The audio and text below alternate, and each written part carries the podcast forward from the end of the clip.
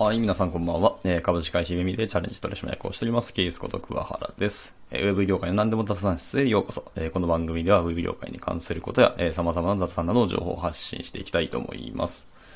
え、本日も、えー、引き続きやっていきたいと思いますが、え、タイトル通り、え、ペイングという質問箱というサービスがあるんですけど、はい、こちらにいくいくつか質問をいただいているので、まあ、こちらをどんどん、えっ、と、ライブ放送で回答していきたいなと思います。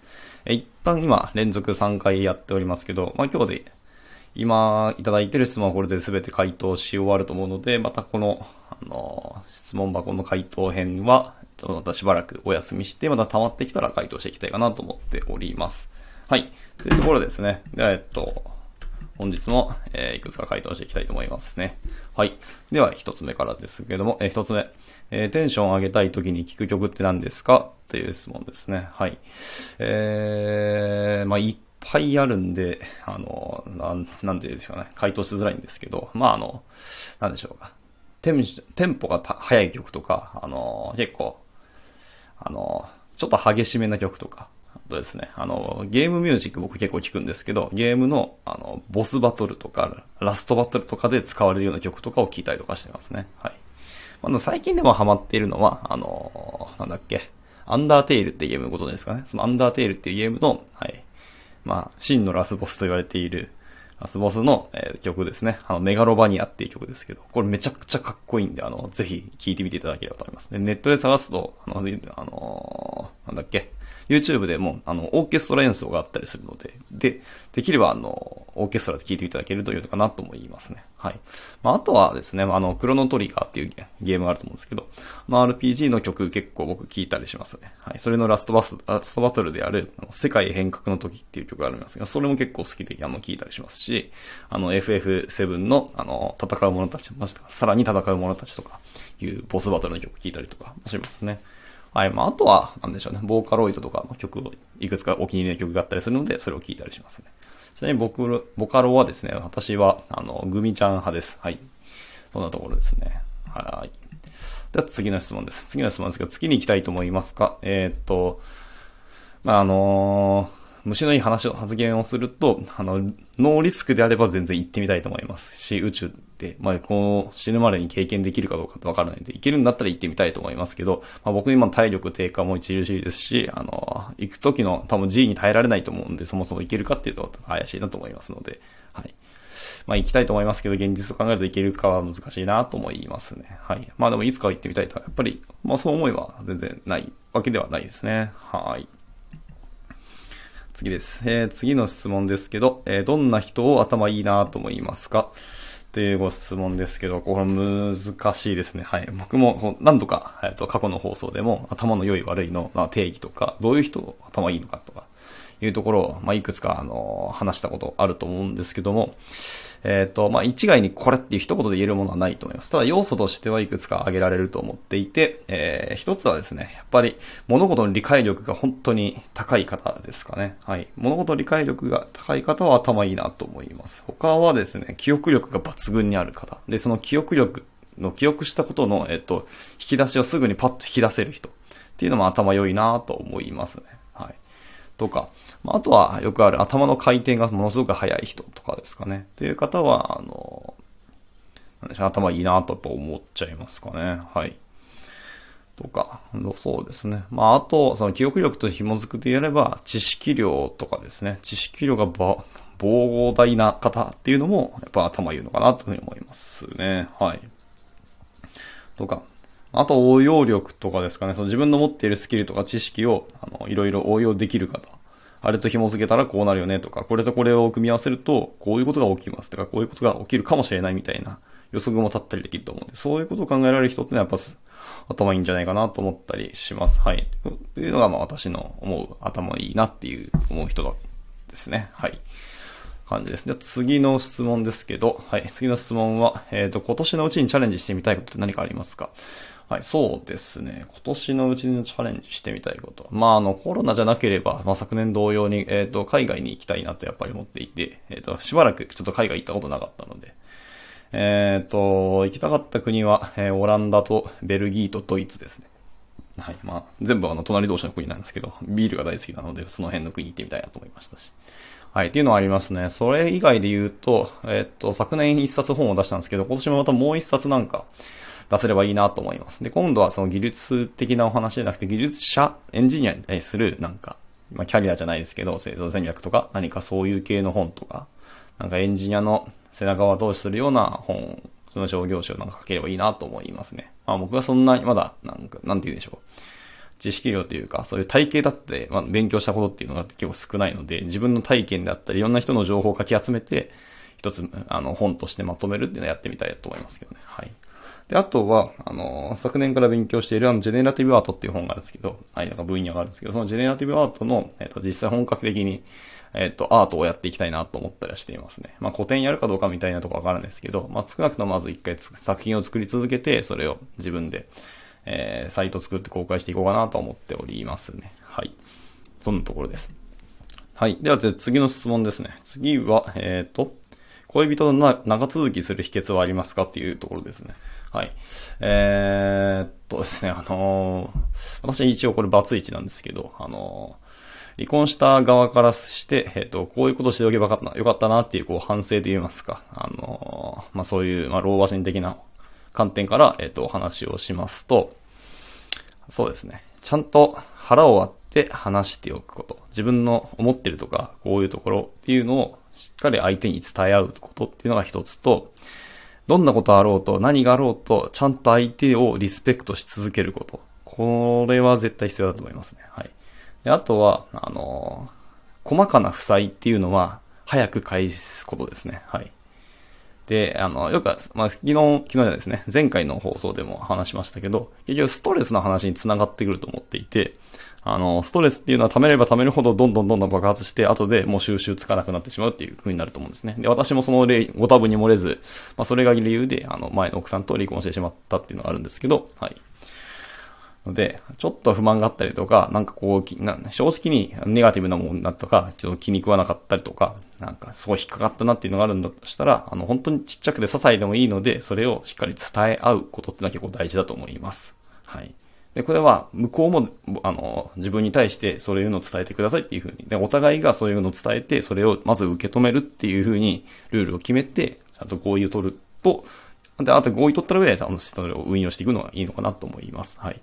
とにかくとにかく、あの、ちっちゃい細かなストレスっていうのは、まあ、やっぱり人間同士ですので、あの、いろんな思いとか考えがあって、それがぶつかることってやっぱあると思うんですよ。100%一致するなんて、まあ、ありえないですので、はい。まあ、それがまず一致するときは多分人間じゃなくて機械になりつつあると思います。はい。ですので、ちゃんとお互い意志の考えのある生命体が太い、えっ、ー、と、一緒の生活空間とか、まあ、それは結婚ですけど、まあ、恋人としても、一緒に共用するっていうになれば、あの、そういうちいちゃんのところは、常に、えっ、ー、と、解消し続けていくのが良いのかなと思います。まあ、その上で、そのリスペクトをしていて、とにかく相手のいいところもしっかり見ていきましょうですね。はい。やっぱりあの、幸せに生きていきたいと思う、と思いますので、相手のどんどんいいところばっかり見ていく方が本当は幸せだと思うんですよね。悪いとこを見ないようにするっていう意味ではないです、これは。悪いとこを見て、でもそこはちゃんと伝え合って、でもそこをなんか認め合った上で、とにかくどんどん相手のいいところを言っていくっていうのが本当に素晴らしい関係なんじゃないかなと思います。はい、そんな感じですね。はい、次です。えー、次ですけども、えー、現実世界に呼びたいキャラクターを教えてください。えー、とですね。性格とかを度外視して自分でコントロールできるというか、あの制御できるんであれば、えっ、ー、と、ワンピースのエネルですね。はい。あの、電気問題がものすごい一気に解決すると思います。彼はあの、電気を発生させる生き物で、しかも数、なんですか、数万ボルトでしたっけ？数千万ボルトとか普通に自分で発生して、あの、流すことができるんで、まあ、アンペアにするといくつかちょっとわからないですけど、はい。っていうところで、ものなく電気供給量の話とか、あの、原子力発電が下手したらいらいらなくなる可能性すらあるレベルで多分発電をしてくれると思うので、はい。彼がいるとすごく助かるんじゃないかなと思いますっていう、なんかめちゃくちゃ現実的な、こう、ちょっと回答してしまいましたけど、そんな感じですね。まあそういう、いわゆる、あの、ワンピースで言うと、その、ロギア系って言われる、その自然界の能力を持つような、えっ、ー、と、人たちがいるんですけど、その人たちを呼び起こして、その、今のこう、地球上でいろいろその能力をフルに使って活躍してもらえたら一番いいなと思いますけど、僕が真っ先にやっぱりその電気供給量の問題で、えっ、ー、と、エネルっていうキャラクターを推します。はい。そんなところですね。え、次です。次、えー、こだわるものって何かありますかっていうところですけど、うーん、いや、なんか本当は結構こだわってると思うんですけど、あのー、ちょっと今すぐパッと出てこないですね。ただ何でしょうね。こだわるところ。うーん。なるべく自分の言葉を、わかりやすい言葉を使い続けるっていうところとか、なるべく、えっ、と、毎日着る服に、あの人が変じゃないと思わせるような服を着るとか、あとは自分が必ず、モチベーションが上がるような、えっ、と、身なりとか、環境を整えていくとか、まあ、そんな感じいっぱいありますけどね。はい。その辺こだわっていきたいと思いますけど。で、まあ、前回放送でも話しましたけど、僕が一番興味があるというか、夢中になれるものって、美という観点ですね。美しいっていう、その美ですけど、はい。人が何を美しいと思うかっていうところ、本当に興味がめちゃくちゃあるので、それを追い求めるっていうところで、自分もでもなるべく、まあ、その、やってる途中でありますけど、僕が、僕に対して思うこと、僕が思う、その美しさっていうのを自分がどう体現していくかっていうのも、やっぱりこだわっていきたいなと思いますね。はい。幸せな環境、その自分が幸せ、幸せないですね。美しい、えー、っと、まあ、スタイルだったり、えー、話し方だったりとか、見た目だったりとか、とにかく美しいものに、えー、と囲まれて生きていきたいっていう思いがあるので、そういうことに関してはこだわっていきたいかなと思っております。はい。いや、じゃあできてるかっていうと、それもまた全然課題で、もう家の中すごいどちらかっててやばいんですけど、はい、そんな感じです。えー、では次のご質問ですけども、はい、えー、っと、はい、次ですね。次は、えっ、ー、と、相手と話すときに大事にする価値観は何ですか？はい、こちらですけども、とにかく相手を尊重することです。はい。で、あとは、えっとですね、まあ、価値観というか、きえっと気をつけていることなんですけど、あの、とにかく相手の意見を、えっと、否定しないというか、まず一回それを受け入れるっていうところですね。はい。で、あと、なるべく相手が話してるときは被せないようにすることを僕はモットーとしています。まあ、結構会社とかミーティングしたりすると、特にオンラインミーティングしてると結構いろんな人が自分の意見自分の意見ってこう、被せて被せて喋ってしまうころあると思うんですけど、僕そう本当嫌いで、まずちゃんと相手がこういうことを思いあって、その人の考えをあの最後まで聞いてから自分の意見をちゃんと言っていこうっていうのが、本当にちゃんとしたコミュニケーションのキャッチボールだと思っているので、それをしないまま喋るっていうのは僕はすごい、本当正直不満なんですよね。だからなるべく自分がファシリテートするミーティングではそういうのやめましょうっていうのは言ってますね。はい。そんな感じです。まあ相手と話すときいろいろ大事にすることって、まあ価値観もそうですし、まあルールであったりとか、あの気にすることっていっぱいあると思うんですけど、これはでも皆さん同士でもちゃんと自分の中で考えていくのが本当は良いのかなと思いますけど、まあでもとにかく価値観としては相手をリスペクトすることと、ちゃんと相手の意見を聞くことが、相手の考えを尊重することって結構大事だと思います。そうですね。はい。で、次の質問ですね。次の質問。え人間関係で一番、今まで一番ピンチだったのはっていうご質問ですね。はい。なんでしょうね。人間関係で一番ピンチだったの。そのピンチっていうのもどういうことに対するこうピンチなのかっていうところですよね。はい。まあ私としては、うん、難しいですけど、結局まあ、じゃあ、まあ先ほどもちょっと重複しますけど、えっ、ー、と、離婚した時の話に戻しましょうかね。はい。まあその離婚って結構僕に立って一応ピンチではあったので、人生の一番インパクトのあるような出来事だったんですけど、はい。まあそんなところですかね、ピンチって言うと。それ以外なんか、なんでしょう、この人と関係持ってたところで、なんか自分がこう借金たくさん持ってしまったとか、なんか正直生命の危険を感じたという、そういう経験、ピンチを受けたことは今までないので、まあそういう人がまあ周りにいなかったってのもありますけども、はい。っていうところで、まあ人間関係でそんな僕が危険になったことってないかなと思います。はい。で、次の質問ですけども、はい。そうだね。えっ、ー、と、今僕複数アカウント持ってしまってるので、えー、はい、次の質問ですね。次の質問は、えー、大切な人が悩んでいたり落ち込んでいるときどう接するのがいいと思いますかっていうご質問ですけど、えー、っと、あれでもこれ前回なんか回答した気がしますね。はい。この辺の質問って。はい。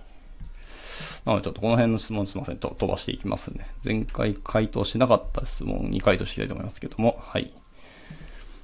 次の質問ですね。えっ、ー、と、では恋愛ではリードしますかっていうご質問ですけど、はい。えー、まあ、付き合ってる時は実はあんまり奥手だったり、あの、自分からバリバリこうしたい、あしたいって、実は意見全然出てこないタイプなので、まず相手がしたいことをどんどんさせてあげて、その上で自分のなんか感情とかを出すっていうか、自分がしたいことっていうのを述べるようにしてますね。はい。なので僕はどっちかというとリードされる方ですし、あの、された方が楽だなって正直思ったりします。楽だなっていうのは考えることをしやめるって意味じゃなくて、まずはとにかく相手を満足させてあげたいなっていう気持ちがあるからっていうところですね。はい。えー、次の質問です。次の質問は、えっ、ー、と、リップクリームですぐなくならないですかっていうところ。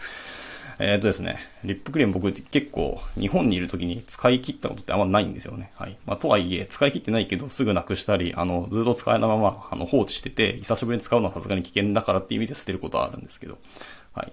ただですね、えっ、と、一回、一週間だけ、あの、まあ、仕事という名目で、あの、ラスベガスに行ったことあるんですけど、一週間ラスベガスに行った時に、あの、ラスベガスであの、本当に乾燥してる砂漠の中にカジノを作ってるので、乾燥が凄まじいんですよ。はい。だから一日中、必ずこう水の入ったペットボトルを持ち歩くのと、あのリップクリームとか乾燥のタイミング、保湿とかするクリームとかを持ち歩かないとかなりやばいんですね。それぐらい乾燥し倒してる、あの、街なのね。1週間でリップクリーム貼ったらしいの持ってたのに、なんか半分ぐらいまで減ってしまいましたね。それぐらいリップクリーム使ったので、まあ、そういうところだと減ると思いますね。なので、もし、この質問者の方が、あの、乾燥するところにお住まいであれば、あの、すぐなくなるんじゃないかなと思いますね。はい。まあ私以上東京に住んでますけど、今はですね、東京ではそんなにすぐなくならないなと思いました。まああとは季節もありますよね。冬とか乾燥してる時期はその一気になくなるなと思いますけども。はい。ところですね。はい、じゃあ次のご質問ですけども、えー、次の質問は、えっ、ー、と、親に恋人のことを認めてもらうにはどうしたらいいんだろうかっていうところですけど、うーん、なんでしょう。なんか認めてもらわなきゃいけないですかねっていう 回答になってしまいますね。そもそもですけど。はい。もちろ親が自分たちのことを認めろって正直思ったりしますね。はい。で、親の意思で結婚するわけではないですし、親が、あの、じゃあ満足する、あの、相手を自分が持ってかなきゃいけないのって、それって私の幸せじゃないよねって話になるじゃないですか。なので、本来は親が自分の子供のことを、あの、相手のことを認めてあげる、それを信じてあげるってことがむしろ重要なので、はい。なんか、本来はこういう質問をかけること自体が、個人的にはナンセンスだと思ってて、なんか、しっかり親とその辺まで話し合っていきたいと思います。言ったらいいんじゃないかなと思いました。はい。親、あなたに対しての幸せを、僕らに押し付けないでくださいっていうことをちゃんと伝えるのが良いんじゃないかなと思います。はい。え次ですね。次の質問。今思いついた友達何にあげてみてっていうところですけど、まあ今思いついた友達の何にあげてみて、名前をあげるのか何をあげればいいかわからないですけど、まあパッと浮かんだのは大学の友達と、えっ、ー、と、あの、エンジニアコミュニティで浮かんできた仲間が、まあ7人以上いるので、まあその辺のメンバーっていうことにしておきます。はい。で、次のご質問ですけども、はい。ちょっとですね、なんかページのアクセスがちょっと止まってるらしいですね。はい。はい、次のご質問ですけど、今一番使っているアプリを教えてくださいというころですね。はい。ツイッターです。はい。もう一番、明らかに一番ツイッターを使ってると思います。はい。次ですね。はい。えっ、ー、と、外国人に道案内できるっていうご質問ですけど、はい。そうですね。実は僕何回か、あの、日本とか東京に住んでるんですけど、あの、電車とか、あの、道を普通に聞かれたことありますし、で、なんかしどろもどろとはいえ、なんか自分の持っている、あの、英単語とか、え、英会話能力で、一応道案内したことはありますね。で、あの、時間があったりとか、正直、もう正直、あの、説明が難しい時は、もう、あの、普通に、go with me つって一緒に、あの、そこまで案内してあげることをしています。はい。もう、これが最強ですね。困ったら一緒についていってあげるっていうのが一番です。はい。次ですね。はい。次の質問。1年後にはどうなっていたいですか？はい。